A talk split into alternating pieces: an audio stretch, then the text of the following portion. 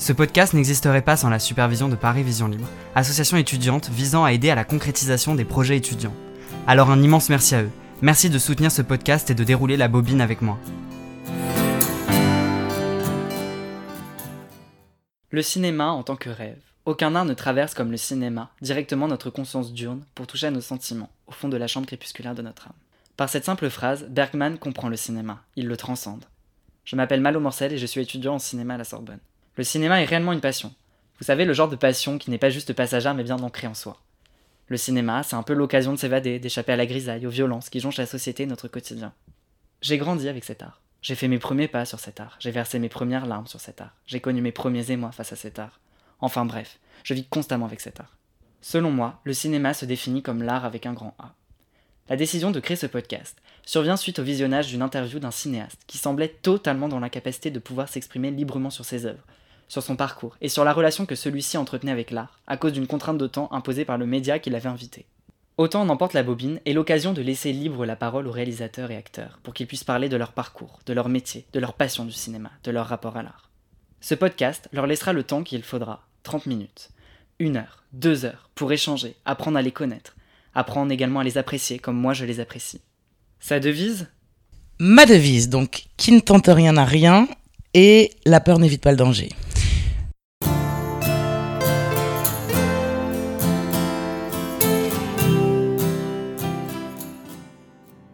C'est en mars dernier, lors de l'annonce officielle du casting des petits mœurs d'Agatha Christie, que l'envie d'inviter Émilie Gavocan s'est manifestée en moi. Celle-ci a immédiatement accepté. Émilie Gavocan est une personne touchante, drôle, sincère, et c'est avec ses différents traits de caractère que vous allez la découvrir comme j'ai appris à la connaître. En plus d'être une actrice hors pair et une personne aux talents divers, Émilie Gavocan, c'est aussi une parole, une voix. Et qui vous allez pouvoir le voir, va me surprendre à quelques occasions dans cet épisode. Me surprendre, car certaines anecdotes qu'elle pourra me délivrer viendront perturber la vision que j'avais de ce monde de moins en moins idéalisé du 7e art. Je remercie infiniment Émilie Gavocan pour son naturel, son énergie débordante, que vous allez découvrir dans ce nouvel épisode. Bonne écoute.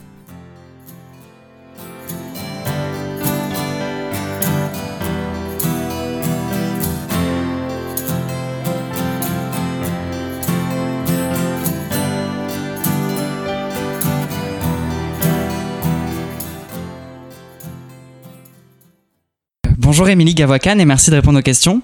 Tu es née à Paris dans le 18e arrondissement le 6 novembre 1978. Exact. Comment ça va? Bah ça va bien. Comment tu as... Ben, ça va très bien, merci. Comment tu as vécu le confinement? Très bien. Le confinement, très bien. Le déconfinement, c'est plus compliqué. C'est-à-dire? Bah, c'est-à-dire que le confinement, euh, tu vis en autonomie, euh, t'as forcément un peu des inquiétudes, des angoisses, etc. Mais tu, tu, tu, tu te débrouilles. Il y a un truc qui est, euh, tout est clair, quoi. C'est-à-dire que pour tout le monde, c'est la même chose. Les consignes sont très claires. Tu sors pas de chez toi, tu fais gaffe. euh, voilà, donc après tu trouves à t'occuper, tu es en bonne santé, donc ça va. Les gens autour de toi, enfin moi dans mon cas, les gens autour de moi étaient en bonne santé, donc voilà. Après le déconfinement, c'est plus compliqué parce que c'était, enfin c'est pas une tempête de neige le Covid, c'est pas tout d'un coup, bah tu regardes dehors, il y a plus de neige, c'est bon, tu peux sortir. C'est que c'est toujours là, mais il faut faire attention, mais en même temps faut reprendre.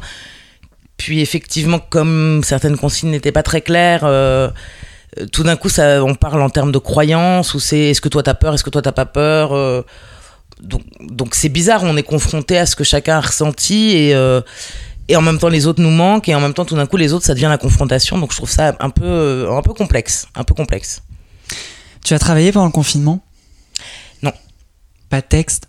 Pas du tout. Pas du tout. Je devais, je, je devais commencer à, à tourner le 16 mars et donc forcément ça s'est arrêté. Mhm. Donc, euh, bah non, non, non, j'ai vraiment pas, non, non, j'en ai pas foutu, j'ai rien foutu. Selon toi, l'avenir du cinéma, il est bon ou pas?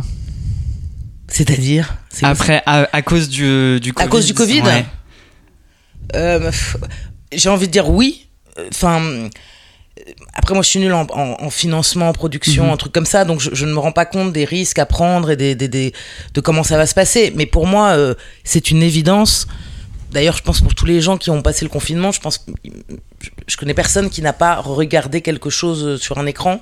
Mhm. Euh, donc je pense que c'est essentiel pour nous, euh, surtout en ce moment. Donc euh, oui, il faut que ça existe, absolument.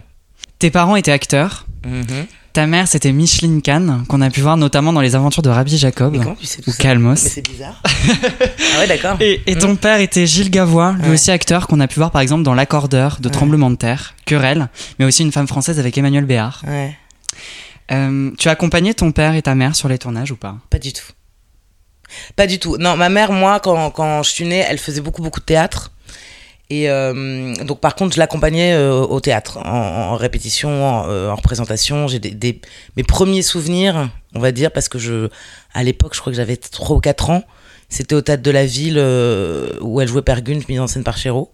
Donc, j'ai des souvenirs comme ça de grands chevaux, j'étais en coulisses. voilà. Et j'ai des souvenirs, beaucoup de souvenirs de, de m'endormir sur des banquettes de, de brasserie, tout en fumée, parce qu'à l'époque on avait le droit de fumer à l'intérieur, euh, pendant que les grands discutaient fort et, et que moi je me je m'allongeais sur des banquettes à pas d'heure. euh, voilà, j'ai des souvenirs voilà de répétition ou d'après-représentation de théâtre plutôt que de tournage. Est-ce que tu ressens une pression plus forte avec le fait qu'ils étaient acteurs aujourd'hui vis-à-vis du regard que, pouvaient, que pourraient avoir tes parents et même les personnalités issues de ce milieu? Alors, pas du tout. Un, parce que mon père, j'ai aucun contact avec lui. Deux, parce que ma mère est morte. Donc, il n'y a pas trop de, tu vois, de pression là-dessus. Euh, après, ce qui est très bizarre, c'est que... Et puis, puis c'est pas des gens...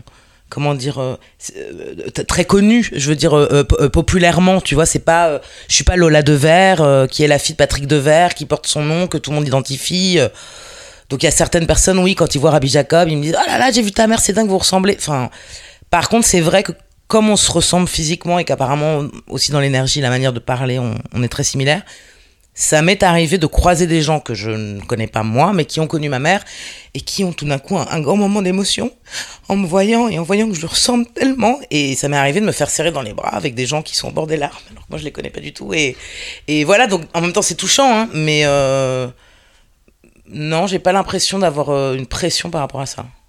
Voilà. Non, mais la, la seule chose, contrairement à la pression, au contraire, ce qui m'a. hum, Ce qui me sert, c'est le fait, justement, comme par exemple ma mère est quelqu'un qui a travaillé, mais qui n'est pas euh, célèbre, on va dire, euh, au sens où la boulangère la connaît pas. Il y a un truc où vraiment, pour moi, c'est un métier. C'est un métier dans le, euh, qui sert à ga- gagner son pain et à gagner sa vie. Et, et moi, j'ai toujours été entouré de gens qui faisaient ce métier, qui n'étaient pas forcément célèbres, connus, euh, euh, voilà, mais qui étaient reconnus dans, dans leur domaine. Et euh, ce qui fait que j'ai vraiment la valeur euh, travail, quoi, la, la valeur artisanale de, de ce métier qui, qui est un métier euh, pas comme un autre évidemment, mais quelque part comme un autre qui sert à gagner son pain, quoi. Et euh, moi, ça a toujours été mon but, c'était de gagner mon pain avec ce métier, quoi. Du coup, ta mère t'a toujours poussé à faire ça? Pas du tout. je suis désolée, je te... non, non, pas du tout, pas du tout. Elle, elle, elle, est, morte, j'avais euh, un peu plus de 15 ans, et justement, j'avais décidé de rentrer dans une première, euh, une première euh, option théâtre. Et c'était un peu bizarre parce qu'elle était en même temps, elle était déjà malade, mais elle était en même temps fière et en même temps elle me disait non, non, non, non, faut pas que tu fasses ça. Je saurais jamais la vérité, hein, parce que elle est plus là pour me le dire, mais, mais c'est vrai que si la première fois que j'ai joué au théâtre, c'était dans l'Ilium de Ference Molnar qui était mis en scène par Brigitte Si, qui était une amie de ma mère. Et je sais que c'est ma mère qui avait un peu poussé pour que. Enfin, qui avait dit pourquoi tu ne prendrais pas Émilie, etc. Et donc j'ai joué en mars et ma mère est morte en mai. Et elle, elle m'a vu jouer. Enfin, elle a vu cette, repré- cette représentation. Et je me rappelle juste de sa petite tête un peu super fière, mais, mais qui essaye de pas trop le montrer et qui m'a dit juste Ouais, c'est pas mal, c'est pas mal. Voilà. C'est. euh, Comment est-ce qu'on s'adressait à toi quand t'étais petite? C'est-à-dire Comment ça Comment est-ce qu'on te parlait? Par mon prénom, euh, Émilie Non, mais- On m'appelait madame. Comment euh, est-ce qu'on te parlait euh, affectueusement. comme une enfant ou est-ce qu'on te parlait avec euh, comme comme on pouvait parler? Il y a souvent il y a des parents qui parlent à leurs enfants comme s'ils étaient entre guillemets un peu adultes, sans euh, sans toutes les mimiques que peuvent avoir certains parents. Ah non, alors moi je pense qu'on me parlait plutôt vrai, ouais, qu'on me parlait. En plus, j'ai l'impression moi de refaire ça avec mon enfant, donc je me dis que ça vient de là aussi. Non, j'ai l'impression qu'on me parlait, euh, oui, qu'on parlait normalement. J'ai- pas le souvenir, en tout cas, de, de discours bétifiants de ma, ma petite cocotte. Non, non, pas du tout. C'est étonnant cette question, c'est pas mal, c'est intelligent. bien. Comment tu peux dire que ta famille t'a familiarisé avec les arts? Bah parce qu'ils en étaient, quoi. Ouais, ok. Parce qu'ils en étaient qu'après mon beau-père lui-même, euh, donc l'homme qui m'a élevé finalement, lui il écrit et puis que j'étais entourée de gens qui faisaient ce métier, que même quand, quand, quand après ma, ma mère est morte, il y avait ces gens qui étaient autour de moi, qui euh, c'était c'était on va dire on- pas mon milieu, mais oui j'ai toujours côtoyé des gens qui faisaient quelque chose d'artistique, que ce soit de la musique ou que ce soit de la peinture ou que ce soit du théâtre ou que c'était une, forme de normalité en fait pour moi. Qu'est-ce que tu voulais faire plus jeune? Tout. C'était bah, dès que je voyais un truc, je voulais faire. J'ai vu Indiana Jones, je voulais être archéologue. euh. Tout le monde est passé par Non, ce- mais ce voilà, je voulais être danseuse, je voulais être maîtresse, je voulais être tout. Et je me rappelle très bien d'un moment, je devais avoir 11 ans, un truc comme ça, où je me suis dit, mais en fait, le seul moyen de faire tous ces métiers, c'est d'être acteur. C'est basique, hein, mais euh, je me suis dit, en fait, oui, tu peux, un jour t'es archéologue, demain t'es maîtresse, après t'es vétérinaire, tu, tu fais tout. Voilà. Et quelles études tu as faites? Quelles études j'ai faites? Ben, Donc j'ai passé ce fameux bac théâtre. Ensuite, euh, j'ai été dans plusieurs cours de théâtre. J'ai été aux ateliers Gérard Philippe. Et j'ai eu comme professeur Geneviève Chouebel et Philippe Duclos. Après, j'ai été un peu au- à Chaillot, où j'avais Abbès Zamani. Et euh, ensuite, j'ai été, mais alors vraiment trois minutes euh, au conservatoire du 10e, mais vraiment trois minutes, donc ça compte même pas. Et après, surtout, j'ai euh, j'ai été euh, au studio Théâtre d'Anière avec Jean-Louis Martin Barbaz et Hervé Van der Meulen, qui, eux, m'ont préparé au Conservatoire supérieur national d'art dramatique. Et est-ce qu'il y a une phrase qui t'a marqué? Pardon. Ouais, non, non, non, je te, non, bah, cette phrase aussi, si elle m'a marqué, mais je, je vais te la dire tout de suite. Non, je voulais dire parce que j'y tiens, parce qu'on ne me croyait pas. Parallèlement à ça, alors je sais que ça n'existe plus, mais j'ai un Doug d'art du spectacle. D'accord. Non, mais parce que personne ne me croyait que j'allais à la fac. Je me rappelle que quand on- je suis arrivée au conservatoire, t'as des cours d'histoire du théâtre. Et, des- et puis on disait que ceux qui avaient déjà justement été à la fac, etc., pouvaient être dispensés de ce cours. Et je me rappelle que le jour où j'ai levé la main pour dire, bah moi je suis allée à la fac, euh, c'est bon, je, je connais déjà mes Harold. Les gens me croyaient pas, me disaient non mais Mimi, t'en fais des caisses, on va pas te croire. Je fais mais enfin j'ai l'air tellement d'une idiote que personne ne me croit que je suis allée à la fac. Enfin, donc j'ai été à la fac aussi parallèlement à ça. Voilà, c'est ça que je, je- je tenais à le dire. Est-ce que du coup il y a une phrase qui t'a marqué dans tes cours et qui t'a poussé à persévérer dans ce milieu ou pas Il y a une phrase que mon professeur de théâtre euh, au lycée qui s'appelle Ichtenmetz m'a dit, qui m'a marqué, qui est il est plus dur de c'est plus dur de, de, de refaire que de faire. Et, et ça et, et c'est vrai. Enfin, j'ai mis du temps à comprendre cette phrase. Et elle m'accompagne beaucoup. Le plus dur, ce n'est pas de faire, c'est de refaire. C'est-à-dire que l'accident, ça peut arriver. Et la magie, tu vois, de, de, de- de- le moment. Alors effectivement, quand tu es au cinéma, tu peux chercher ce moment, puis paf, tu le captes euh, à- à- à- avec la caméra et c'est ma- magique. Quand c'est au théâtre et qu'il faut jouer et jouer et rejouer tous les soirs, ben ouais, le plus dur, c'est que ce fameux moment euh, réapparaisse, quoi. Voilà, donc le plus dur, c'est c'est pas de faire, c'est de refaire. Euh, tu as trouvé ton premier rôle dans Swimming Pool de François Ozon en 2002. Qu'est-ce qui t'a poussé dans le grand bain? Alors, je vais revenir sur tes fiches. C'est pas la première fois que j'ai tourné. C'est pas la première Non, fois c'est pas la première fois. D'accord. Ah, mince. Bon. Non, non, mais j'a- j'avais déjà, j'avais déjà, parce que, alors, le problème, c'est que je ne sais plus moi-même dans quel ordre c'est arrivé. Ah Ah ouais. Ah, donc, euh, mais je, je me rappelle en fait, j'ai fait un, j'ai fait un, court métrage, mais je, je ne me souviens plus de comment, euh, pourquoi j'ai fait ce court métrage, comment j'ai pu passer le casting ou comment j'ai eu l'audition, parce que j'étais même pas encore au conservatoire, j'étais toute jeune, j'avais 21 ans, et j'ai passé ce, ce- ces essais euh, pour un court métrage réalisé par un, un monsieur qui s'appelle Vincent Lebrun. Et là, c'est la vraiment première fois que j'ai tourné. C'était un court métrage avec Bruno Lochet et Yvon Bach. euh, sur une sorte de prise d'otage avec des jeunes filles qui jouent au basket. Enfin bon, bref. Et ça, c'est la première vraie fois où Ouais. j'ai tourné. Je parlais du long métrage. Ouais, du long métrage. Euh, du ah, long autant pour moi. Non, mais parce que j'ai fait ça. Après, je suis rentrée au conservatoire. Mhm. Le fait de rentrer au conservatoire a fait que j'ai eu cette chance, et je m'en rends vraiment compte aujourd'hui que c'était une chance Mhm. d'avoir un agent. Euh, j'ai eu un agent qui m'a pris juste parce qu'en fait, je suis rentrée au conservatoire. Enfin, c'était genre. euh, parce que j'avais cette carte de visite là, la meuf m'avait jamais vu jouer de la vie. Enfin, voilà. Et avant Swimming Pool, si je ne m'abuse, j'ai fait un téléfilm qui s'appelle Les Beaux Jours, D'accord. réalisé par Jean-Pierre Sinapi. Ok. Et du coup, qu'est-ce qui t'a poussé alors? Qui m'a poussé à quoi? À jouer dans un téléfilm Dans ce téléfilm-là en particulier? Ah ben rien, parce qu'on voulait bien de moi, parce que j'étais contente. Bah, D'accord, que... Non mais je veux dire, c'est-à-dire que quand, quand tu commences ce métier, Mhm. déjà t'es prise dans une école nationale, etc. Donc c'est déjà euh, génial. Je trouve que ce qui est extraordinaire dans cette école, c'est, je sais pas comment vous ça se passe vous euh, à l'école, mais c'est que là, pendant trois ans, tu te lèves le matin, tu fais ce que tu aimes faire, ce que tu as envie de faire, sans te poser aucune question. Tu as des costumes à disposition, tu as un plateau de théâtre, tu as des techniciens, tu as des lumières, tu as des bibliothèques, tu as des salles de répétition.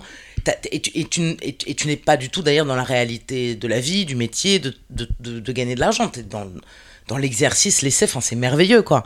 Et donc là, tout d'un coup, tu as un agent qui lui commence à te mettre un pied dans le boulot, te dit tiens, j'ai un casting pour toi tu passes le casting, tiens, t'es prise, bah ok, je le fais quoi. C'est assez rigolo parce que quand on regarde ta carrière, quand on regarde ta carrière, on a l'impression que t'as une envie de théâtre de 2005 à 2010 parce que t'as enchaîné plusieurs pièces, comme La Belle et les Bêtes d'Alfredo Arias qui a été mis en scène par Alfredo Arias lui-même en 2005, en 2006 Petit meurtre en famille qui a été mis en scène par François Roux, en 2007 Célébration d'Harold Pinter mis en scène d'Alexandre Zeff, en 2010 Chat en poche de Fedo qui a été mis en scène par Marion l'écrivain, en 2010 aussi L'Oiseau vert de Carlo Gozzi mis en scène de Sandrine Anglade.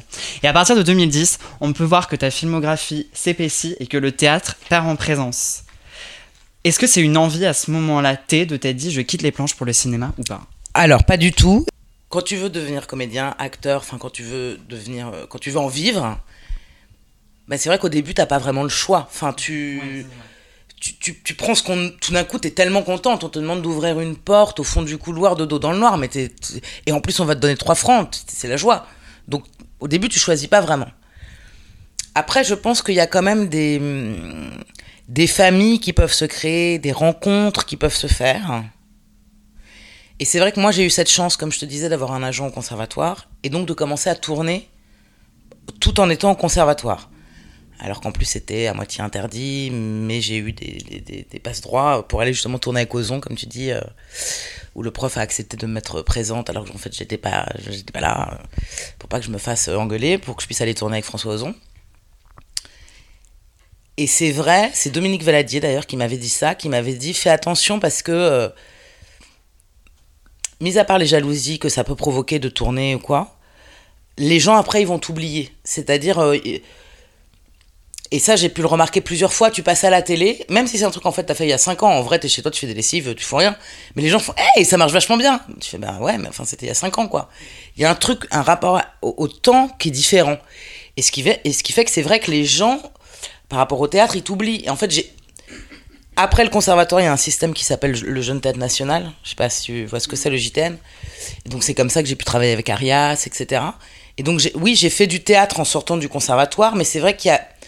Je suis pas rentrée dans une famille de théâtre. Tu vois, il n'y a, a, pas eu de, de, de, Et puis comme parallèlement à ça, j'ai commencé à tourner, à tourner, à tourner, à tourner, ben tout d'un coup tu tournes, tu tournes, tu tournes, et puis, et puis oui, tout d'un coup il y a un truc dans le théâtre qui, qui, ne se fait pas. Même si moi j'ai l'impression de venir du théâtre, mais ça c'est de par mon histoire familiale, de connaître bien ce milieu. Mais finalement, comme tu dis, quand tu, regardes euh, ce que j'ai fait, tu dis mais finalement j'ai pas fait tant de théâtre que ça. J'en ai vraiment fait un tout petit peu et j'ai plus tourné quoi.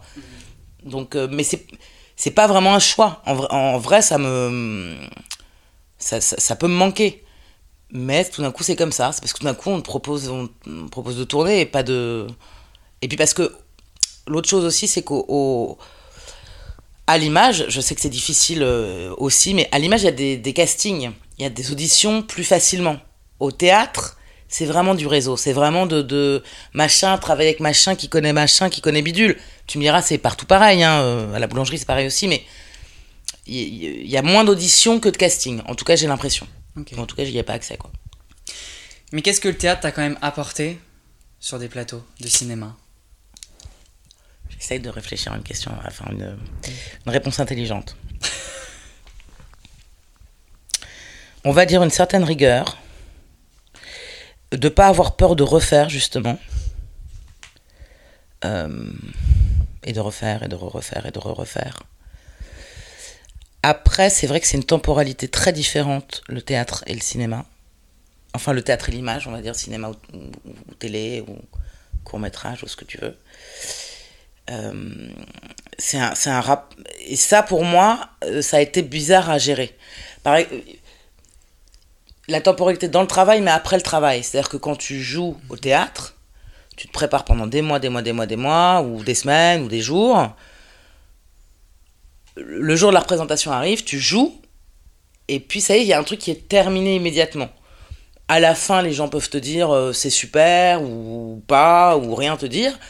Il y a un truc qui immédiat, puis après tu rentres chez toi, tu passes à autre chose. À l'image, c'est- autre chose. C'est-à-dire que déjà, tu répètes moins, tu rencontres, des fois, tu rencontres ton mari, ta- ton enfant, euh, ta femme, euh, euh, deux minutes avant de jouer. Ça peut être très intense dans un temps beaucoup plus court. C'est terminé, tu rentres chez toi, tu fais autre chose. Sauf qu'en fait, ce que tu viens de faire, personne l'a vu. Mhm. Et c'est tout d'un coup, six mois après, un an après, que les gens font Eh, super Et tu fais Ah, merci, quoi Ah, oui, ça Et c'est-à-dire que toi, dans, dans, dans ta réalité, t'es ailleurs. Ouais, c'est un temps un peu bizarre, en fait, qu'après on apprend à gérer. Mais au début, j'avoue, ça me faisait bizarre. Ça me. ça- ça, euh, ce côté immédiat, enfin, ce côté un peu décalé, faut, faut s'y remettre, quoi. Mais on apprend. hein. Dans Les Ambitieux, en 2006, qui est un long métrage de Catherine Corsini, on y suit Julien, qui décide d'écrire dans le dos de sa maîtresse un livre sur le passé du père de celle-ci. Est-ce qu'il y a un souvenir avec, euh, de ta maman que tu voudrais dévoiler Mais quel rapport avec les ambitieux? Parce Pardon. que, parce que Julien décide d'écrire dans le dos de sa maîtresse un livre sur le passé du père de celle-ci. Est-ce que toi, il y aurait un moment que tu souhaiterais écrire ou dévoiler sur, euh, sur celui de ta maman ou pas? Sur le passé de ma maman? Oui. Que tu connaîtrais. hein. Oui, bah bien sûr, sinon je peux pas le dévoiler. Mais euh, un truc que je voudrais dévoiler, non, bah je- j'essaye de réfléchir. euh, Non.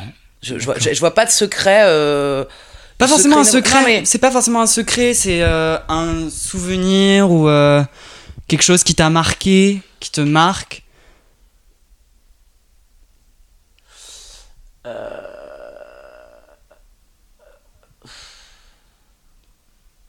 On peut passer la question. Non, non, non, je réfléchis, je réfléchis en même temps. Ce qui...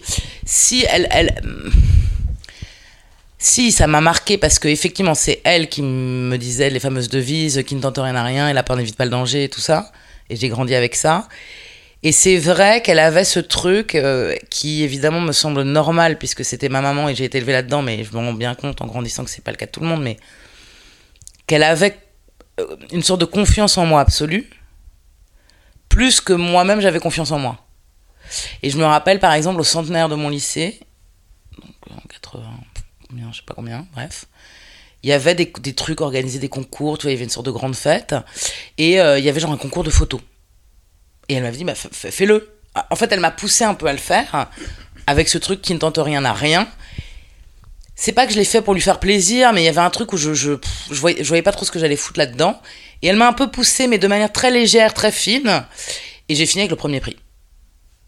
Et quelque part, ça lui donnait raison, en fait. Le côté qui ne tente rien n'a rien. Tout d'un coup, j'avais la preuve par A plus B qu'en fait, elle a raison. Qu'en fait, euh, bah, en fait, regarde, et je me retrouve avec le premier prix. Ce qui est peut-être un hasard total, hein, enfin, je veux dire. euh, Mais. euh, ouais, cette, cette confiance et cette manière qu'elle avait de, de, de, de, de croire aux gens plus qu'eux-mêmes et, et de les pousser sans leur foutre la pression. Je sais pas comment les soutenir, quoi. T'as pas confiance en toi? Bah, il y a des fois si, des fois non. J'en sais rien. Non, mais il y a des fois où. bref, non, mais je sais pas comment. non, mais. Euh, si, il y a des fois où tu te sens hyper solide, hyper euh, à ta place, hyper. euh, et, et tu fonces. Et puis il y a plein de moments où je suis dans le doute, quoi. Oui, il y a plein de moments où je suis dans le doute. euh, je doute souvent. Pas forcément de moi, mais de, de, de- Ouais, je me remets beaucoup en question. Beaucoup, beaucoup. Tu as tourné en 2007 dans un court métrage qui s'intitule Lou, qui a été réalisé par Martin Gessler. Gessler. Gessler. Et qui raconte l'histoire d'une jeune femme doubleuse d'une célèbre actrice américaine. Mhm. Dans ton jeu de comédienne, qu'est-ce que tu insuffles d'Emily Gavoican dans tes personnages? Bah, tout. Tout? Bah, non, mais c'est-à-dire que. Alors, encore autre chose que m'a appris Steinmetz, c'est-à-dire qu'un personnage euh, n'a pas de peau. Cette fameuse expression de genre rentrer dans la peau du personnage, pour moi, hein, Ouais. un personnage, c'est de l'encre et du papier. En vrai, quand, quand tu regardes un film dans lequel je suis, c'est moi que tu vois. Enfin, c'est mes yeux, c'est mes Oui. cheveux, c'est mes. c'est- Enfin, tu vois, c'est mes pieds, euh, Ouais. c'est ma voix. C'est moi qui lui prête ma peau. C'est euh, donc. euh, c'est ça qui est De difficile. tes émotions, de ton intériorité Bah oui, c'est ça qui est Tu très mets- difficile. ouais. C'est-à-dire que d'un côté, il faut se protéger, et dans ce métier, on fait que te dire protège-toi, protège-toi, protège-toi. hein. Et en même temps, faut tout dévoiler. Donc, Mhm. euh, et après, c'est ton micmac intérieur, mais. euh, Enfin, ou sinon, c'est de la schizophrénie, je crois. Mais... je, je suis pas psychiatre, mais. Euh, Qui est-ce que tu voudrais doubler si tu devais être doubleuse? C'est dur. Bah, déjà, moi, quand je fais de la post synchro, je trouve ça difficile. Alors, doubler. euh, je sais pas, euh, genre une- peut-être doubler une sorte de série B, un peu film d'horreur, euh, tu sais, où faut faire des oh, oh, oh, non, on va pas là-bas. Un truc un peu comme ça, j'aimerais bien, je crois. Ça m'amuserait. Et qui pourrait doubler ta voix aux USA Oh, j'en sais rien. Je sais pas, je crois que je me suis jamais vu, entendu doubler. Je crois que j'ai vu une bande-annonce d'une série que j'avais faite, mais moi on me voyait pas et on entendait tous les autres comédiens en italien ou en allemand ou je sais plus, ça fait trop bizarre. Je crois que je me suis jamais vu euh, doublé par une autre. euh, ça doit exister, ça doit être marrant. Euh, non, j'ai aucune idée. euh. Tu tu- t'aurais pas une idée de qui pourrait euh, doubler, te doubler? Non. D'accord. Pourquoi t'as une idée toi? Vas-y, tu Non, mais je sais pas, je sais pas. en 2009, tu joues dans un téléfilm français qui s'appelle Pour ma fille, Ouais, de Claire de la Rochefoucauld. exactement. S'il y avait un rôle que tu devrais dédier à quelqu'un, à qui ce serait? Et quel rôle ce serait? On dirait que je suis morte. On dirait que je suis vieille surtout. Genre dédier un rôle et tout. Euh, attends, euh, dédier un rôle Ouais. Un truc que j'aurais joué et que je dis ça, c'est justement ouais, quand tu dis pour ma fille, ok, j'ai compris la question. Euh... euh, Alors là, ça me vient pas. Je crois que je suis pas très dédicace. Pardon, non, non, mais c'est vraiment là, j'ai un bug, je bug complètement parce que je, je comme je te disais, il y a un, parce que c'est un peu spirituel et que la fille, moi je suis pas du tout spirituelle. Non, non, mais c'est, c'est, euh, c'est mon métier. Enfin, c'est comme si tu disais au boulanger, euh, et votre pain de campagne, il est pour qui? Enfin, mais peut-être qu'ils peuvent le faire le boulanger, je sais pas. Moi, ça me vient pas du tout là, l'idée de, de... Ouais, excuse-moi, hein, je, je, Non, bah c'est pas grave. je, je- peut-être ça me reviendra. Je réfléchis, dédier quel- mon rôle à quelqu'un. Comme mon perso, enfin comment dire, c'est pas que mon personnage m'appartient pas, mais en général, le, le rôle est écrit par un scénariste, c'est réalisé par un réalisateur, c'est produit par un producteur. Il y a beaucoup de gens qui rêvent à ce personnage, et, et toi, tu vas l'incarner, et, et, et les gens vont projeter des choses sur toi.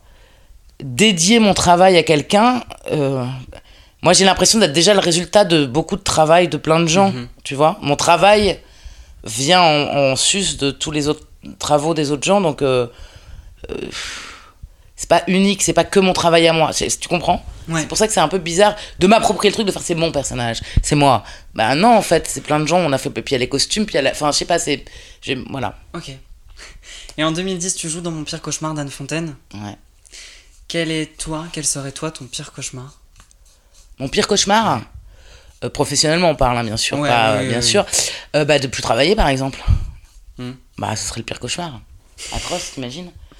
Ah non, mais j'aime trop travailler, j'aime trop rencontrer des gens, j'aime trop faire ce métier. euh, voilà, mon pire cauchemar, ce serait de plus travailler, du tout. T'as aussi joué dans Mince alors, une Mhm. comédie française euh, en 2012 de Charlotte de Turckheim, où tu, où tu y interprètes Nathalie. Ce film, il dénonce une certaine institutionnalisation du corps qui est très présente dans notre Mhm. société. Est-ce que tu as déjà été témoin au cours de ta carrière de ce culte du corps que l'on se doit de préserver quand on est acteur ou actrice? Alors, moi, j'ai eu de la chance parce que. euh, Enfin, j'ai eu de la chance, j'en sais rien, mais. Euh, j'ai un physique quand même plutôt euh, euh, pas normé, on va dire. Je suis plutôt ronde, tu vois, avec des variations de rondeur, mais plutôt ronde. Et j'ai eu de la chance parce que je, je, je n'ai pas joué à cause de ce physique-là. J'ai toujours joué des, pour l'instant des, des- si par exemple, ça, ça a pu me servir pour Vernon Subutex. Mais bon, c'était Vernon, c'était quand même à part. Mais parce que Vernon, c'est écrit qu'elle a grossi, etc. Donc tout d'un coup, il fallait une actrice ronde. Euh, mais j'ai pas joué que des rondes. Et ça, j'en suis euh, contente. Voilà. C'était Et- pas ça la question. Bah, Non, si, vas-y, redis-moi. Mais est-ce que est-ce que t'as été témoin au cours de ta carrière de ce culte du corps euh, qu'il faut euh, acquérir quand on est acteur ou actrice, euh, même vis-à-vis d'autres personnes, hein, d'autres comédiens ou comédiennes euh? Si, oui, t- enfin. J'ai vu, je vois des fois, mais j'ai ça aussi, enfin. Par rapport que ce soit à la féminité ou à, ou être actrice, etc., prendre soin de soi, c'est pas que je prends pas soin de moi, mais peut-être pas de, de la même manière que certaines collègues que je peux croiser. Et, euh, et je sais que ça va les interroger. Ça va les interroger, qu'elles vont me dire, mais comment ça, tu peux euh, te montrer devant des gens sans être maquillée? Bah oui. Ou, ou comment ça, tu vas pas faire hyper gaffe à ce que tu bouffes. Enfin, il y a comme des, des- effectivement des normes.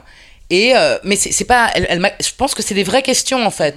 C'est quelque part comment tel que tu es, tu peux être bien dans ta peau. Dans ce sens, en fait, elle me parle d'elle quand elle me dit ça, ces filles, en me disant nous on n'est pas bien dans notre peau. Et alors que toi, tu es censé ne pas être bien dans ta peau puisque tu n'es pas à la norme, bah finalement tu es bien dans ta peau. Il y a un truc qui les interroge. Euh, effectivement, je me fais pas faire de manicure. Effectivement, il y a plein de choses que je ne fais pas et que je vois certaines collègues faire et, et pour elles, ça peut leur, leur, paraître bizarre que moi je fasse pas comme elles. Moi, personnellement, ça me. Je suis comme je suis. Il y a plusieurs de mes collègues avec qui j'ai travaillé, dont je ne citerai pas de nom. Ouais. Et je vois bien qu'elles ont des sortes de routines que moi je n'ai pas. Euh, et je me rends bien compte que c'est lié à euh, la représentation. C'est-à-dire que même quand elles ne jouent pas, il y a un endroit où elles sont en représentation. Mais des fois, ça peut me complexer. Des fois, je me dis, ah merde, mais moi, je suis pas une actrice. Regarde, je bouffe une raclette alors qu'il faudrait manger une pomme. Enfin, euh, je tout d'un coup, c'est quoi? C'est, c'est. Euh... Mais moi, j'ai, ce même questionnement par rapport justement aux réseaux sociaux. Aux... J'ai pas du tout le réflexe, moi, de, de, de, d'instagrammer, de faire une vidéo, de dire ah c'est génial, euh, on est au HMC, alors qu'il faut faire ça, ou enfin, en tout cas, ça se fait. Je sais pas si c'est une culture ou. J'ai pas ça en tout cas. Je, enfin, j'apprends petit à petit, mais j'ai pas ça. Et euh, oui, oui, il y a des il y a des, y a des, oui, il y a certaines collègues en tout cas qui, qui, c'est comme un, un, apparat de l'actrice, un apparat du, de comédienne, c'est comme ça. Euh, Est-ce que c'est parce que je viens du théâtre et qu'au théâtre, c'est, ça se passe autrement? Il n'y a pas le même culte de l'apparence. Euh? Enfin, quand je dis je viens du théâtre, c'est pas parce que j'en ai fait beaucoup, c'est parce que j'ai été élevé là-dedans. Mais euh, voilà, c'est, un truc un peu plus nature. Euh. Et pas toutes mes collègues sont comme ça, attention, mais j'en ai rencontré certaines, et en tout cas, c'est plus de la part d'autres femmes, en tout cas, pas d'hommes que j'ai ressenti ça. Ah ouais? Ouais. Et est-ce que est-ce qu'il y a une remarque en particulier ou pas? Hmm, J'essaye de réfléchir, une remarque en particulier. Si, non, mais j'ai une anecdote un peu rigolote, mais euh, j'étais chez un agent, et je me rappelle, c'était une, une, période où je bossais pas trop. Et euh, j'étais passée à l'agence, et à, l'époque, euh, il y avait des petites des sortes de, de petites fichiers enfin euh, manuscrits tu vois euh, avec les projets en cours. Et je sais pas pourquoi on avait le droit de le feuilleter j'ai même plus fait ça d'ailleurs chez aucun autre agent mais je me rappelle très bien de, de parler avec l'assistante de l'agent de feuilleter le, truc puis je vois une sorte de, de, de, fiche casting tu vois pour les personnages qui cherchent pour un téléfilm quelconque où ils expliquent que donc le personnage est hyper joli, hyper belle, hyper bien sa peau, nanana, que la meuf est hyper amoureuse de son patron, mais que ça marche pas, tout ça. Donc je fais bon. Puis je vois personnage secondaire, euh, la sœur de cette fameuse belle nana, euh, plutôt rondouillard, mal dans sa peau, qui a une aventure avec le, le fameux patron dont l'autre est amoureuse. Et je fais, ah bah ça, je pourrais passer le casting. Puis elle regarde, elle me fait, ah bah oui, rondouillard, mal dans sa peau, bah oui, oui, tu pourrais. Elle a une aventure avec le patron. Ah bah non.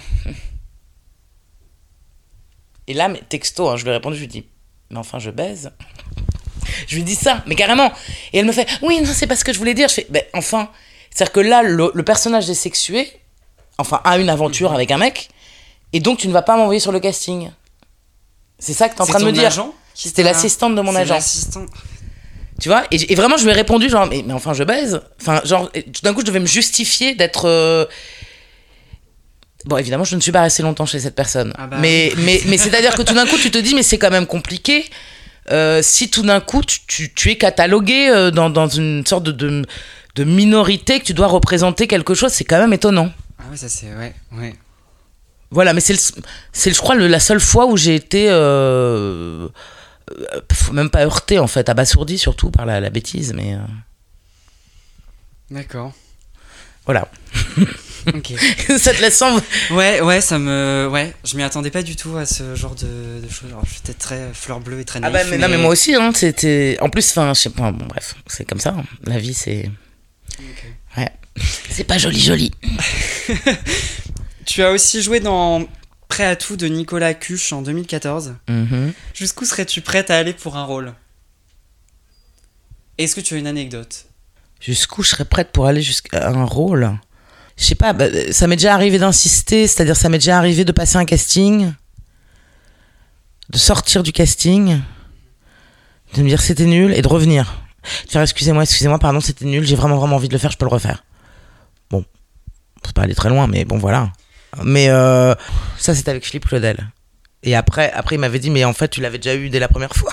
Mais je le savais pas, mais il, m'a dit, ça m'a amusé comment t'es revenu tout bouleversifié. Mais, euh, mais euh, je sais pas jusqu'où je serais prête à aller. Euh, je, je me.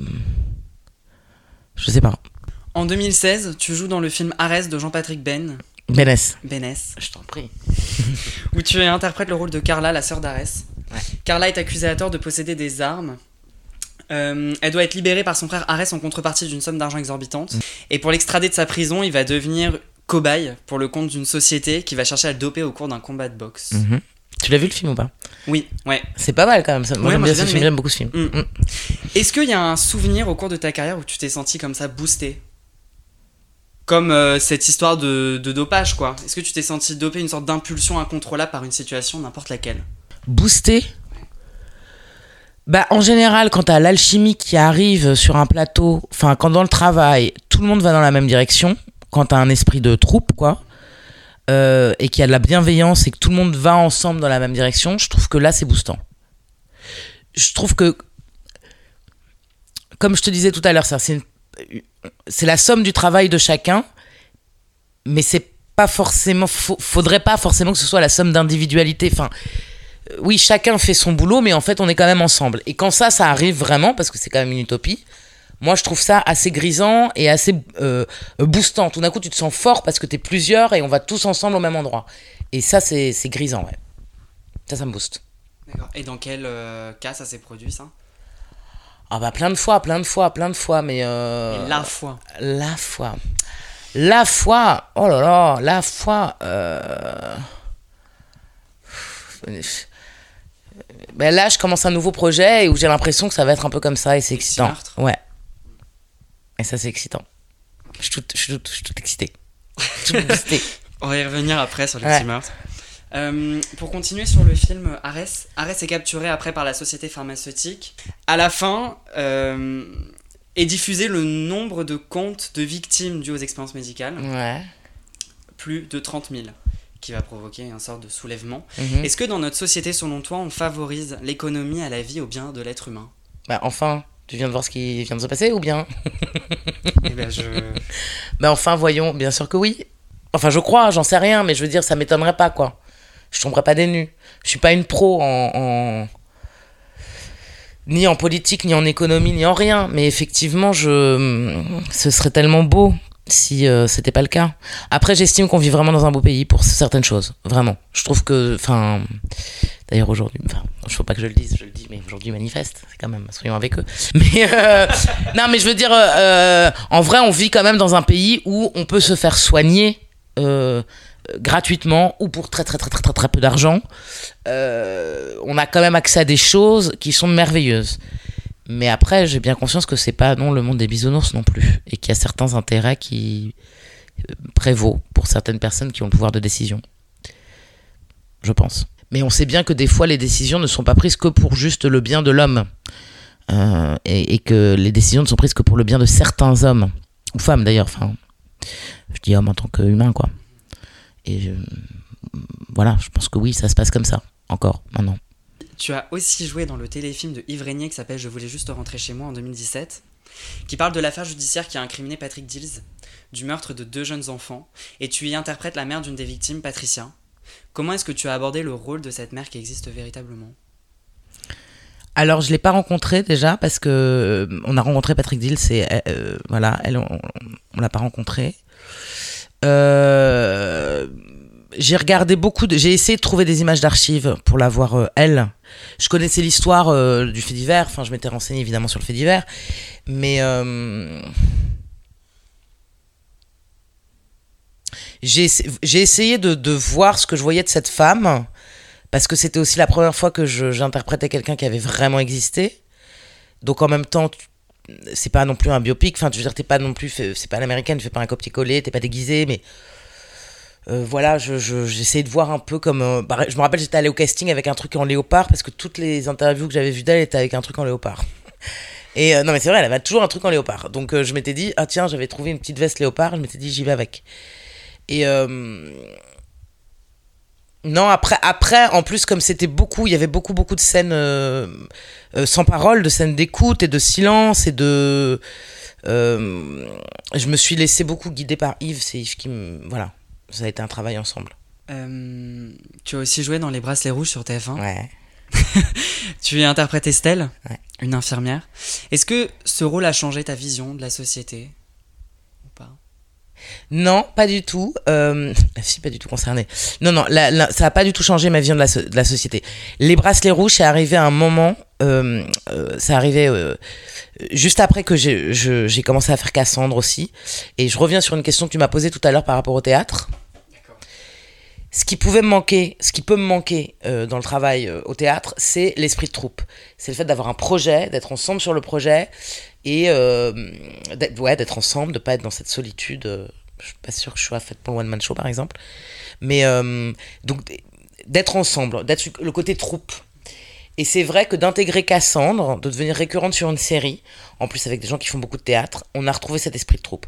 De et, après d'intégrer les bracelets rouges, j'ai retrouvé ça et le théâtre m'a moins manqué.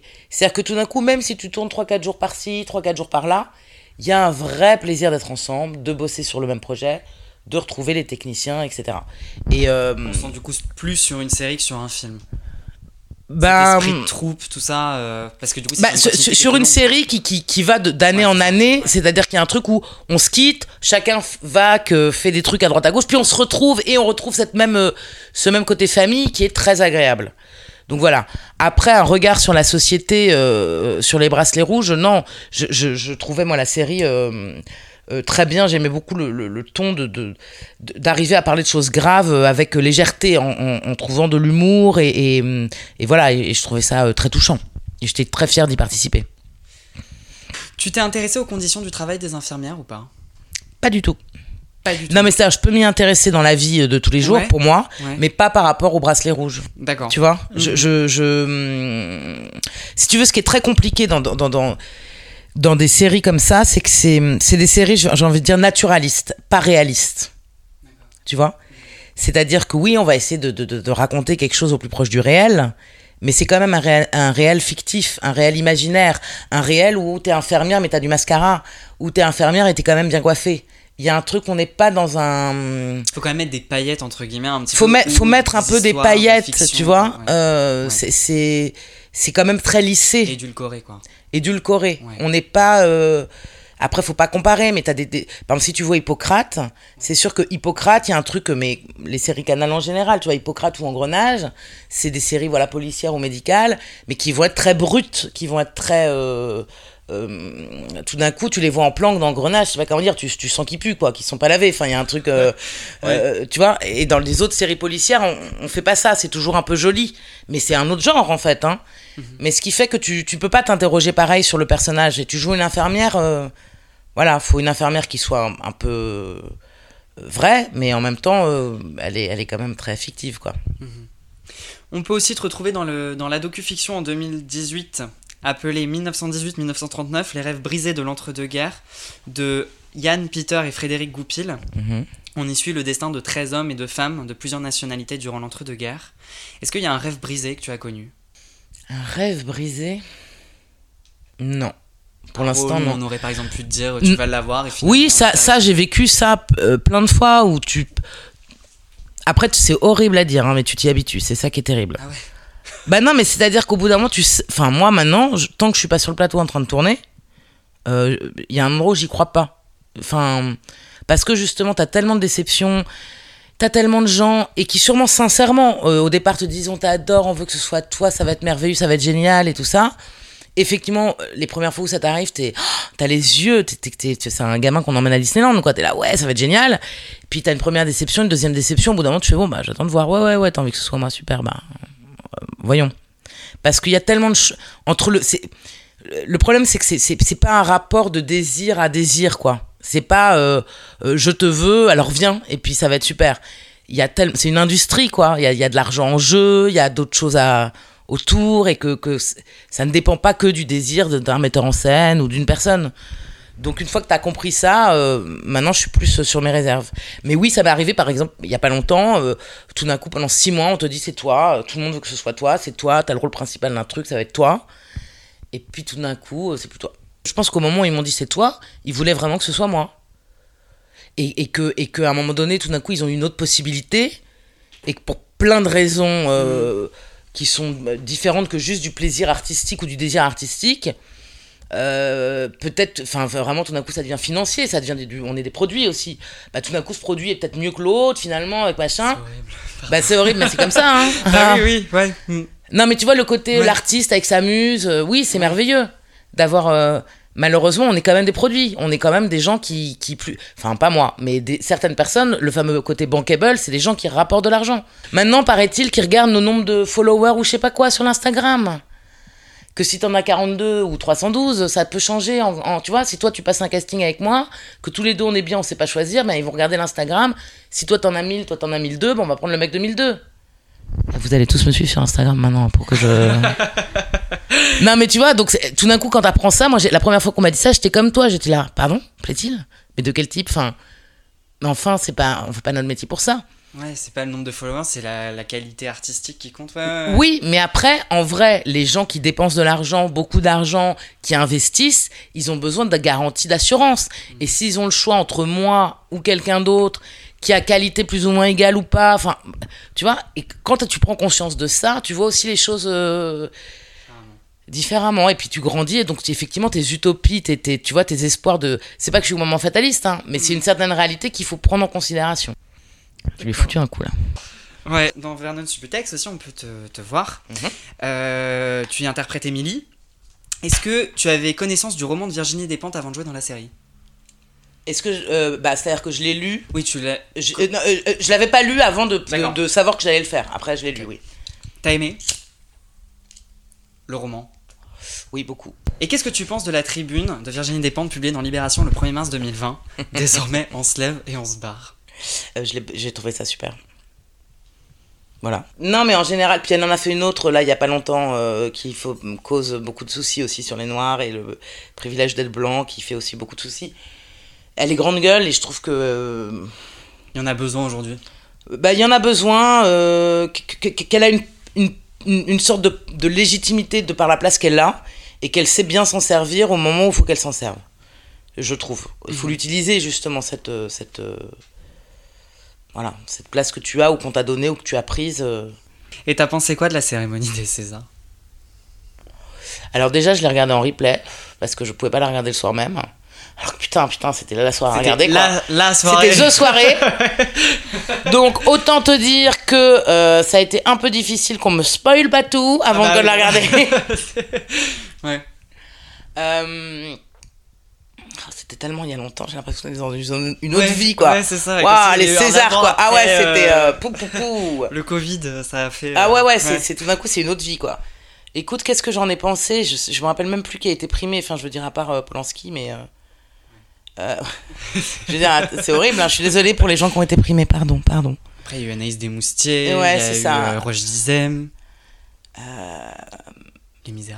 Les pas, ah oui, il y avait Florence Foresti qui s'est bien démerdée, putain, s'est bien démerdée, je trouve, au début, pour dire, euh, franchement, elle a assuré, quoi. Pour dire, bon, les gars, je vais pas gérer ça toute seule, on fait quoi, quoi. Elle a, assuré, non, mais je veux dire, euh, franchement, euh, la galère du truc, quoi. Non, bah, c'est c'est un spectacle, quoi. C'était un, un spectacle. Si tu veux parler de Polanski, moi, la seule chose que je comprends pas, mais encore une fois, j'ai l'impression qu'il manque des éléments pour comprendre. C'est-à-dire que qu'on veuille boycotter une œuvre, qu'on veuille boycotter un, film, très bien. En même temps, ce monsieur, on lui donne de l'argent pour faire ses films. Une fois qu'il a cet argent, qu'il offre du travail à des gens qui acceptent de travailler avec lui, et on connaît les réalités de ce métier, enfin voilà, euh, bah, à ce moment-là, oui, le film existe. Donc euh, punir ou bannir les gens qui ont osé euh, euh, s'approcher de cette personne, je trouve ça bizarre. Il faut à ce moment-là de- demander aux gens qui lui ont donné de l'argent et qui ont permis que ce film et tant d'autres avant ont existé. Euh, tout d'un coup, c'est c'est pas le terme de bouc émissaire, mais c'est je veux pas prendre sa défense du tout parce que c'est pas bien ce qu'il a fait, on peut le dire. Mais euh, tout d'un coup, tout d'un coup, ça nous met dans une position de juge où faut prendre. Ça veut dire que si t'as aimé un jour un film de Polanski, mon Dieu, tu es le diable. Euh, mais si tu les vois pas, c'est que vraiment euh, tu n'as aucune. Enfin, ça, ça ne va pas. Il y a un endroit où c'est c'est c'est un endroit bizarre, je trouve. C'est compliqué, ouais. C'est compliqué. Mm. Qu'à un moment donné, il est, nomi... il est, il est nommé. euh, Enfin, ou à ce moment-là, tu, tu- le... f- oui, une fois que le film existe, qu'est-ce qu'on en fait de ce film en fait? C'est- C'est c'est compliqué. Cette année, tu as été accepté dans les petits mœurs d'Agatha Christie. Mhm. Euh, Accepter, j'adore ce terme. Si, je sais pas comment on dit, accepte ta peur, mais n'aie pas peur, voyons. Accepter, je sais pas, c'est marrant. Oui, j'étais accepté. Ils m'ont accepté, c'est vrai. tu vas y interpréter la commissaire Annie Greco. Ouais.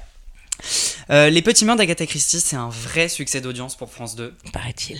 avec pas moins de 4 millions de téléspectateurs euh, devant euh, chaque épisode. Mhm. De, Bon, même 2009 plus, à je crois, même plus, je crois. de 2009 à 2012, on a eu droit au duo La Rosière et Lampion.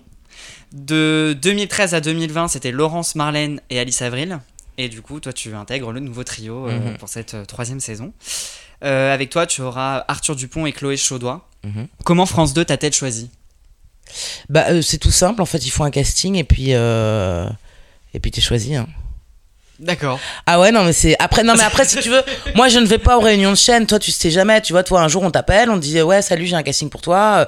Rendez-vous tel jour à telle heure, je t'envoie le texte. Toi, tu bosses le texte, tu vas au rendez-vous, tu fais ton texte, tu ressors. En général, euh, tu te dis, putain, c'était nul. Bon, moi, c'est moi, souvent, je sors pas contente. Et puis un jour, on te rappelle et on dit, bah, en fait, la productrice t'adore, elle veut te rencontrer. Et puis tu la rencontres, et puis c'est parti, quoi. Après, si tu veux, non, mais les discussions en interne, de savoir qui d'autres euh, ils avaient envisagé dans le rôle, comment ils ont formé le trio, qui a pensé à moi, du directeur de casting, de la prod, du machin, du truc, tu, tu sais jamais en fait ce qui se passe derrière. Tu, ne- Après, peut-être, parce que les langues se délient, quand, tu vois, quand le tournage. Mais hum, pour l'instant, euh, voilà, ça s'est passé vraiment tout le plus simple, enfin, simplement du monde avec codes, les codes de ce métier qui, est, qui sont de. Tu passes un casting et, et tu es retenu. Est-ce que tu as une angoisse à l'idée de prendre la relève ou pas? Parce que c'est quand même un trio et un duo qui ont vraiment énormément bien marché. Une angoisse, non, pas du tout. Euh, je dirais pas en termes d'angoisse. Bah, forcément, on a un peu le trac parce qu'on sait très bien que quand les gens aiment beaucoup quelque chose, ben là, on leur change. Enfin, c'est pareil tout en n'étant pas pareil. Donc, euh, on sait pas comment ça va être reçu. Je pense que j'aurai vraiment le trac le jour de la diffusion, quoi, ou la veille, ou tu vois, je me hi. audience deux personnes. Ah, merci, au revoir. Euh, voilà, mais là pour l'instant c'est que du plaisir, c'est que du bonheur, c'est que euh, les scénarios ils sont super, euh, l'équipe artistique est géniale, nous on s'entend super bien. Enfin là pour l'instant acteurs. Ouais. voilà, mais c'est c'est et donc pour l'instant pour l'instant c'est à faire, c'est génial. Maintenant voilà, on verra si, si les gens continueront à, à autant aimer ou pas. Des fois il y a des petites périodes d'adaptation aussi hein. Mais tu peux tu es obligé d'être au présent quand tu bosses, tu peux pas euh, sinon tu fais plus rien. Enfin je veux dire sinon tu as peur de tout et, et et c'est pas possible. Et puis, et puis, c'est un puis je porte pas le truc toute seule en fait. Donc, euh, encore une fois, c'est un travail d'équipe et une association de, de travail de tout le monde. T'avais regardé les deux premières saisons? J'en ai regardé ouais, plusieurs. Je connaissais la série évidemment. Et j'ai eu, on m'a offert tous les coffrets et donc j'en ai regardé pas mal. Mais au bout d'un moment, comme il fallait aussi se mettre dans notre boulot à nous, une fois que tu comprends l'esprit, tu as compris l'idée, je- tu vois, je, je- j'ai fait OK. Donc maintenant, encore une fois, au présent, ça sert à rien d'être dans le passé ou dans la projection. Tu fais OK, maintenant on bosse euh, ce qu'il y a à faire maintenant quoi. T'as aussi beaucoup tourné dans. T'as tourné dans beaucoup de séries, de films ou bien de téléfilms policiers. J'en ai déjà cité quelques-uns, mais on rajoutera aussi Engrenage dans la saison 7, Le sang de la vigne dans l'épisode Massacre à la sulfateuse. D'où te vient cette passion pour les polars? Est-ce que t'as une passion pour les polars ou pas? Et Alors euh, euh, oui, alors bizarrement, j'ai une passion pour les polars. Enfin, pa- j'aime beaucoup les, faits- les, les faits divers, les faits réels, euh, tout ça. J'aime bien lire des polars et tout ça. Euh, après, encore une fois, euh, tu choisis pas, ça, ça ouais, tu choisis pas forcément. Enfin, on va dire que ça, par exemple, c'est un objectif à atteindre, de pouvoir artistiquement choisir tes projets.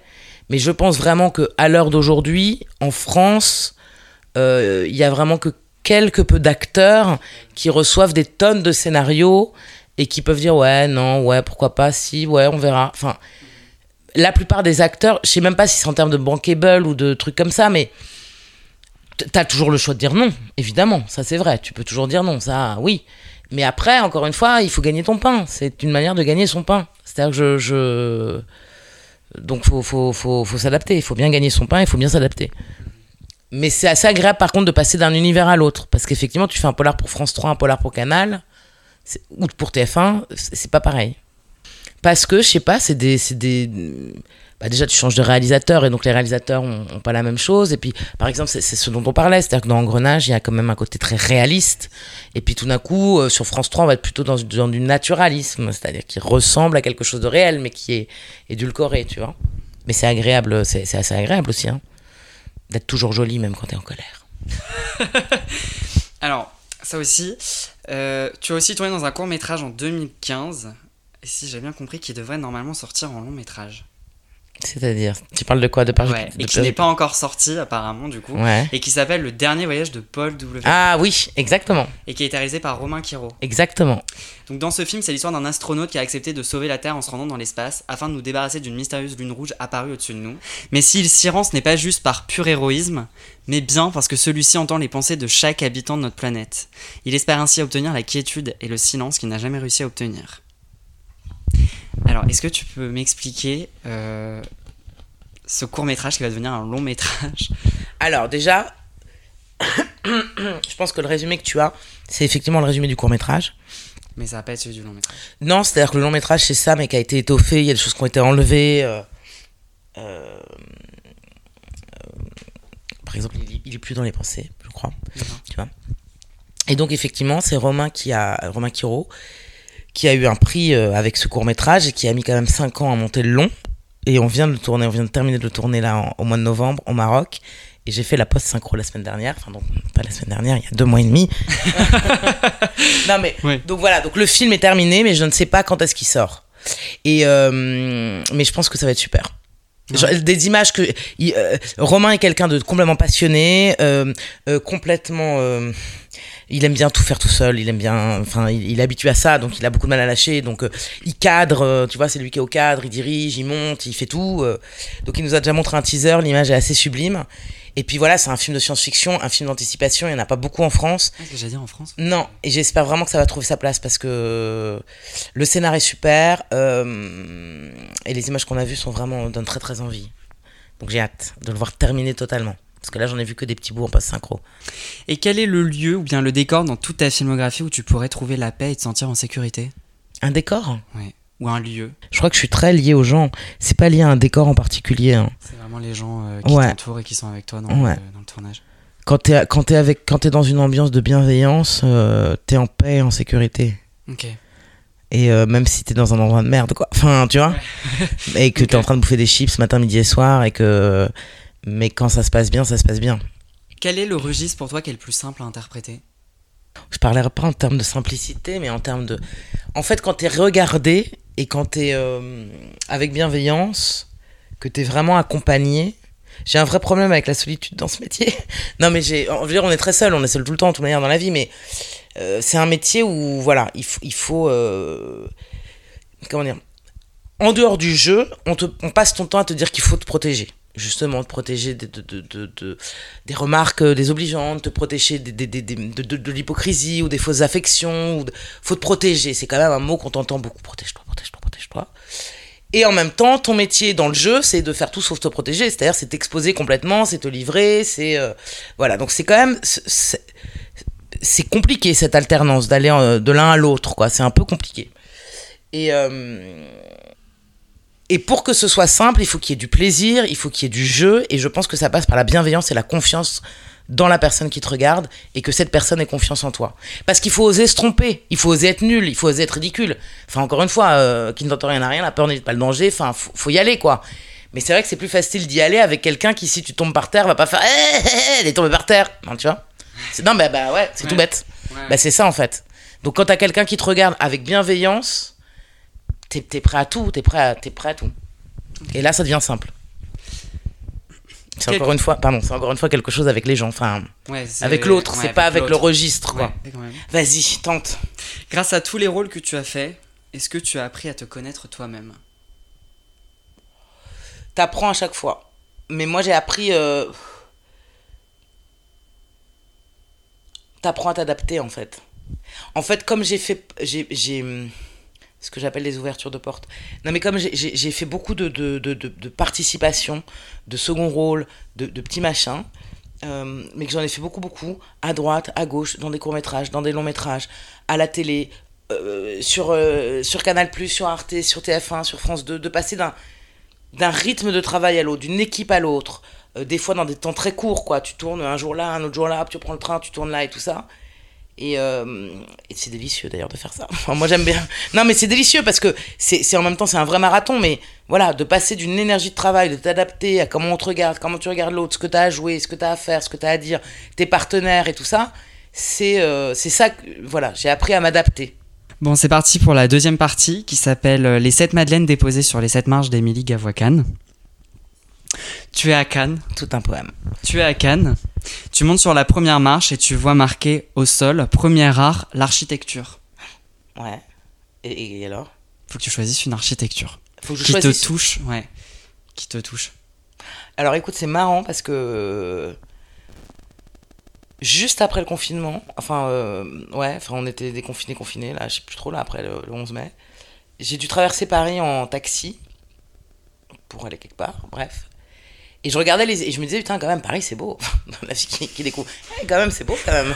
Franchement euh, chapeau. Non non mais vraiment je me disais waouh quand même il y a plein de beaux trucs. Et et je ne sais pourquoi. Ça, ça doit être un truc nostalgique, mais je me suis d'ailleurs posé la question, je n'ai pas trouvé la réponse. Mais ces immeubles, alors je suis très nul en architecture, je suis désolé pour les, les, les historiens d'architecture, mais ces immeubles un peu art déco, les, les immeubles un peu art déco, euh, 40, 30, c'est-à-dire un peu, un peu vieux mais carrés, tu vois, euh, qui sont euh, beaux mais, mais, mais euh, rétro, mais justement pas haussmanniens.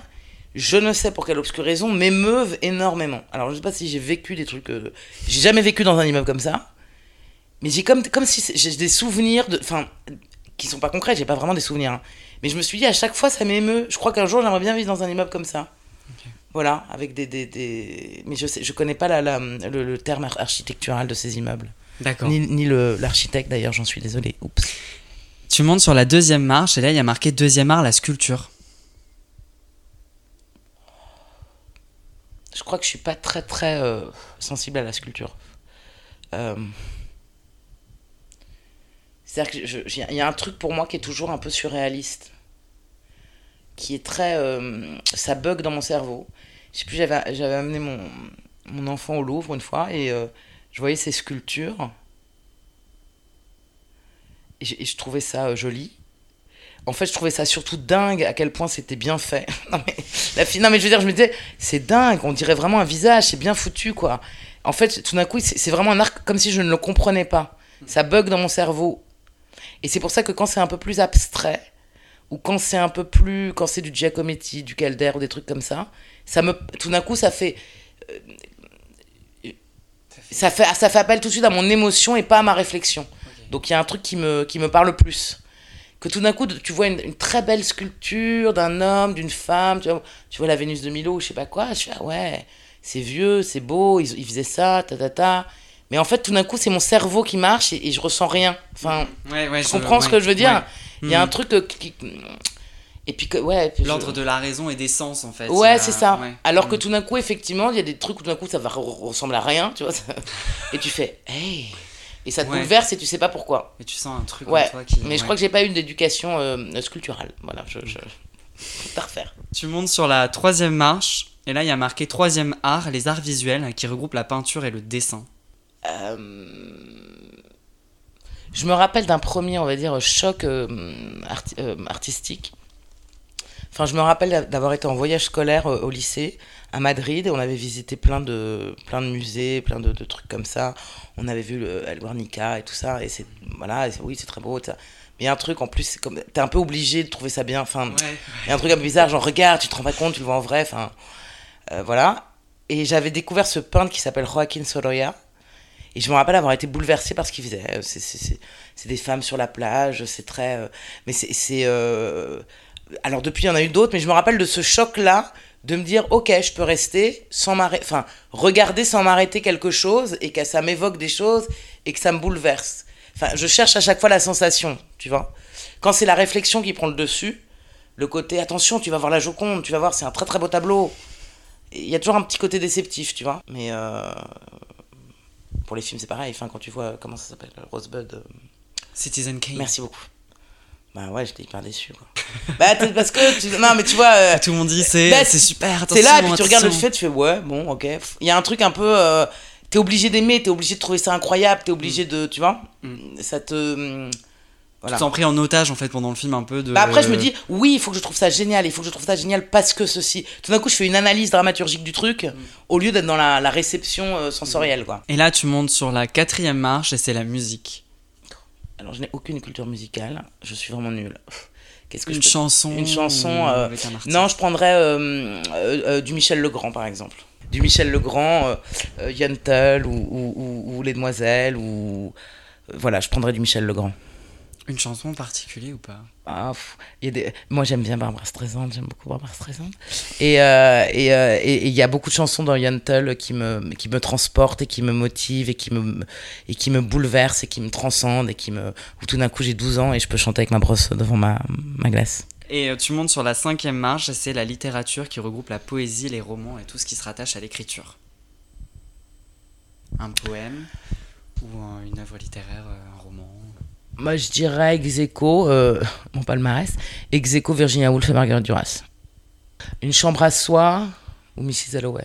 Euh, non, une chambre à soi, ça c'est banal en ce moment, mais bon, une chambre à soi et la vie matérielle. Et tu as une chambre à toi ou pas? Non. C'est mon rêve. C'est mon rêve. T'en as pas. euh, Non, à l'heure où je te parle, je n'en ai pas. Et tu montes sur la sixième marche. Ouais. Et là, c'est les arts de la scène qui regroupent la danse, le théâtre, le mime et le cirque. Eh ben, je te dirais un autre euh, choc, on va dire. Enfin, choc. Quand je dis choc, parce que c'est hyper violent, choc, c'est quand même brutal. Non, mais je veux dire, en, genre révélation, mais c'était encore euh, dans ma prime jeunesse. C'est que j'avais vu quelques mois après sa mort, ils étaient venus en tournée à l'Odéon voir euh, la troupe de Streller jouer Harlequin Valette de Maître, en italien. Et j'avais été. euh, subjugué. Et pour le coup, bizarrement, alors que Streller, t'en entends parler, tu sais que c'est bien, tu sais que c'est quand même. euh, voilà. Ben, j'avais pas été déçu, tu vois. Pour le Ouais, coup, j'ai. La, la raison. euh, La raison, elle, elle a décroché. Ouais. Mais peut-être parce que c'était en italien. Donc, comme c'était en italien surtitré, il y a un truc où tout d'un coup, tu, tu, même si tu connais la pièce, tu, tu te laisses. Là, j'avais deux ans, quoi. Et je me suis dit, mais putain, le théâtre, c'est génial. Mm. Voilà. Et, j'avais revécu ça une fois euh, dans la cour d'honneur du Palais des Papes avec euh, euh, la cascade qui montait un Tchekhov. C'était lequel Ah, ça m'échappe. je- Ça devait être Platonov, sûrement. Et le spectacle durait genre 5 heures. Dans la cour d'honneur, tu vois, t'es dans la nuit, t'es à l'air libre, t'as un peu froid. Et en fait, ça dure 5 heures, mais en fait, ça pourrait durer 8 heures. Et c'était la première fois que je voyais un très long spectacle comme ça. Et qu'au bout de 5 heures de spectacle, t'as les gens qui sont debout pendant 40 minutes. Et une sorte d'effusion comme ça, ensemble. Où, où- et, et c'est marrant quand des fois t'entends dire, oh, le théâtre, c'est un peu chiant quand même. Et tu dis, ouais, mais en même temps, tu peux vivre des trucs. euh, Ouais. Et puis, encore une fois, on est ensemble, quoi. Il y a un Mm. truc charnel, enfin. C'est avec les gens, quoi. L'expérience, elle est collective, elle est partagée. Ouais, elle est partagée, elle est. euh, Mm. Voilà, donc ça, c'est des émotions de théâtre que j'ai eues euh, qui ont été fortes. Et tu montes sur la dernière marche. Mhm. et là, c'est le septième art, le cinéma. Ouais. Et tu as répondu à la question, c'est sur la route de Madison, de Clint Eastwood, Ouais. sorti en 1995. Alors, ouais, non, j'ai pas. Enfin, ça dépend, faut que je choisisse un film. Tu m'as Ouais. demandé de choisir une scène. Une J'ai une scène, j'ai Ouais, pas mais- choisi un film. Mais Ah. bon, ok, si tu veux, je joue le jeu. On va dire Non, mais film. du coup, et le film, bah, si c'est pas la même chose ou pas? Ah, non, un film, c'est plus. Parce que sur la route de Madison. fait, après, après, je pars du film et après, en fait, j'arrive à la scène. Ah, autant pour moi, autant pour moi. Non, non, mais. euh, euh, Il y en a trop des films. En plus, je les ai même pas tous vus. Un film, un film, un film, un film. euh,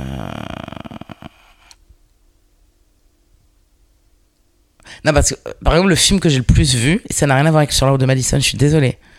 Mais le film que j'ai vraiment le plus vu, genre je l'ai vu 27 fois, j'ai honte, c'est JFK. d'Oliver Stone. Pourquoi ce film? Pourquoi JFK il est Ouais. tellement dans la merde là maintenant? Non mais on va repasser sur la route de Madison. Non non mais euh, euh, euh, pourquoi JFK Pourquoi JFK Parce que euh, pour, pour te dire la vérité, je me rappelle très bien, j'ai été voir ce film, quand il est sorti je devais avoir 13 ou 13 ans, et j'étais un peu amoureuse de Kevin Costner. Je l'avais vu dans Danser avec les loups. Et je me rappelle très bien qu'avec mes copines, on attendait tellement que ce film sorte avec Kevin Costner. Et autant te dire qu'on y a été pour Kevin Costner et que Kennedy, la baie des cochons et tout le tintouin, on n'a rien compris. Et tu l'as vu 27 fois? Et je l'ai vu 27 fois, la fille. Maintenant, je suis hyper calée. Non, non, mais. j'ai- Et, et c'est-à-dire, tout dans ce film.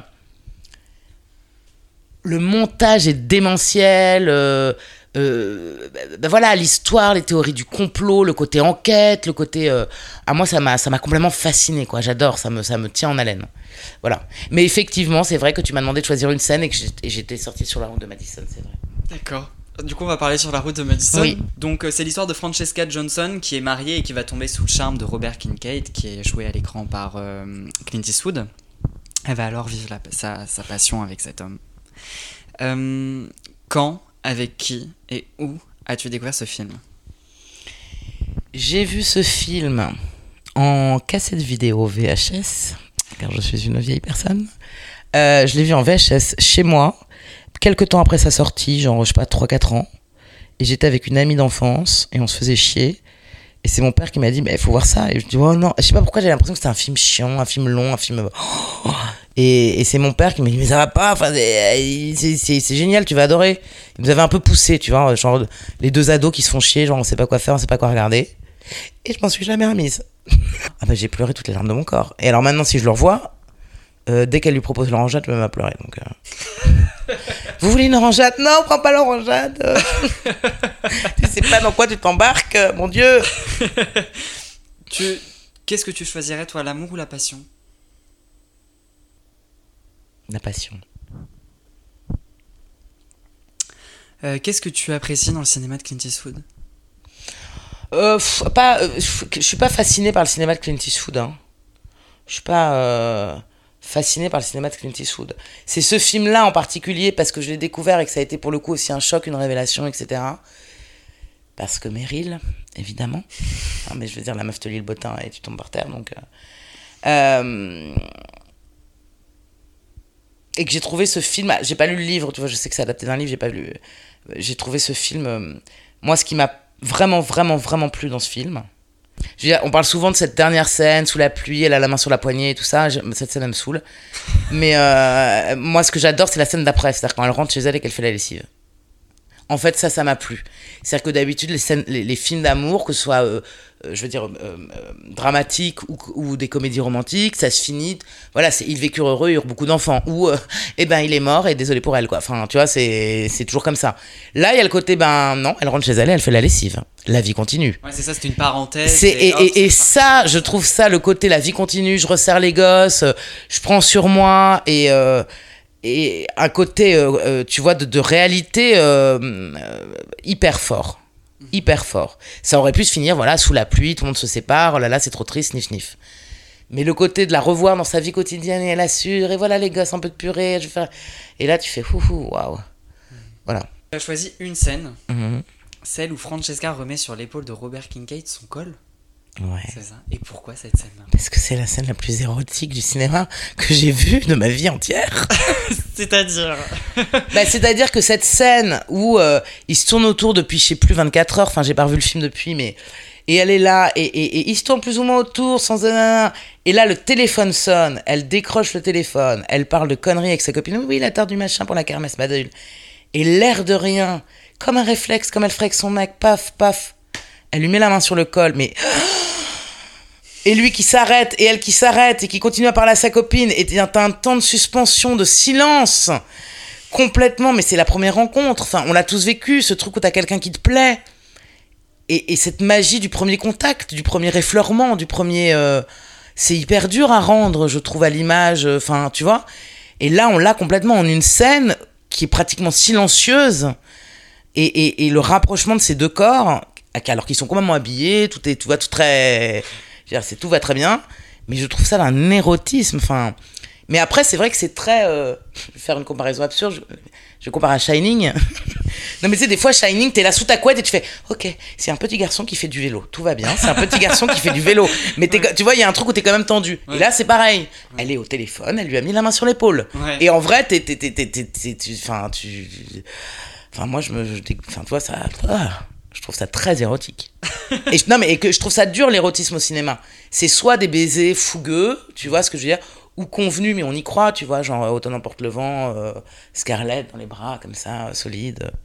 Mais, mais c'est. hum, Ou alors c'est des scènes de cul, plus ou moins crues, plus ou moins euh, euh, faussement. euh, Mais là, cet érotisme pur, cette cette petite sensation, de, tu vois le petit papillon dans le ventre, quoi. Tu le ressens Mm. en fait. Mm. Et je trouve ça très difficile et, et magique à faire ressentir ça, quoi. Ouais. Ah, je trouve que c'est une, une des scènes, ouais, c'est.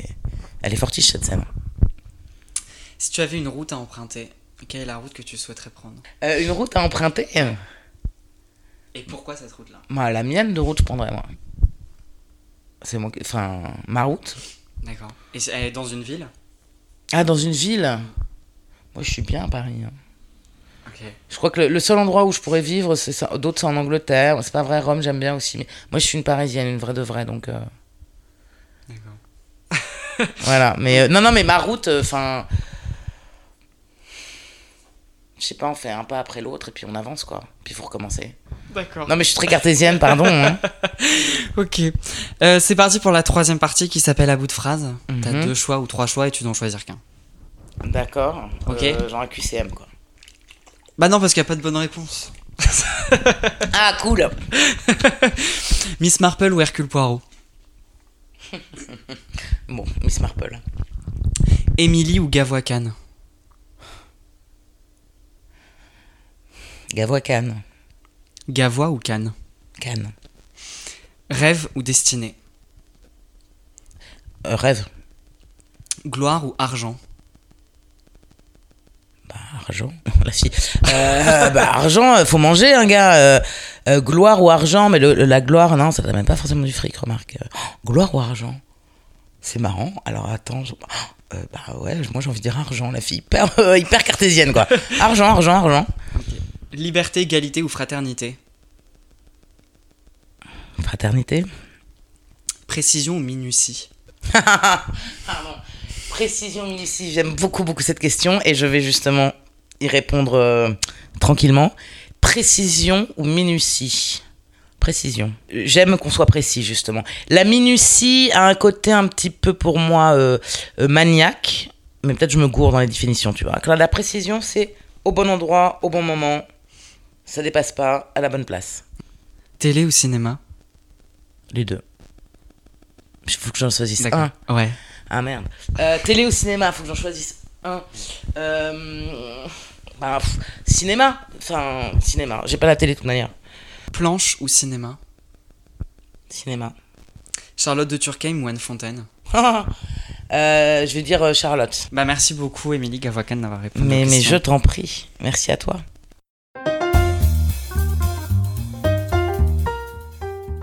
Merci à Émilie Gavoiscan pour sa gentillesse et sa sincérité. Merci aussi à Gauthier Fragnat pour la prise son, ainsi que Marois Bendaoud pour la communication qu'elle ne cesse d'engendrer pour Paris Vision Libre. Merci aussi à David Valigny pour le magnifique générique composé pour l'émission. Merci aussi à vous qui écoutez ce podcast. Continuez à dérouler la bobine avec moi. Pour plus d'informations, rendez-vous sur la page Instagram qui porte le même nom que l'émission.